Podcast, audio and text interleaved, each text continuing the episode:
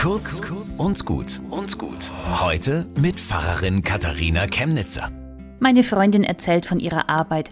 Überstunden ohne Ende, weil gleich mehrere Kollegen krank geworden sind. Und sie sagt, diese Fusionen machen uns kaputt. Ständig Managementideen, Vorgaben, Neustrukturierungen. Die jungen Kollegen tun sich das gar nicht mehr an, die machen sich selbstständig. Ich habe meine Arbeit mal gern gemacht, aber das alles kann ich nicht mehr auffangen.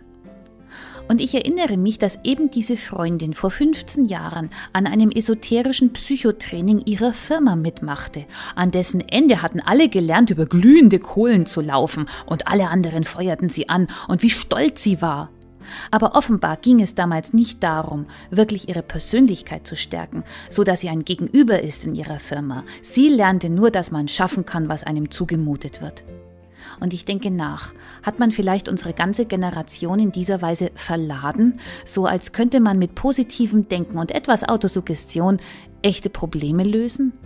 Wie lange wollen sich Firmen darauf verlassen, dass ihr Personal, wie meine Kollegin Chaka, ruft und sich dann fröhlich benutzen lässt, statt ein erwachsenes Gegenüber zu sein, dem man glaubt, wenn sie sagt, dass etwas falsch läuft in der Firma? Bis zum nächsten Mal.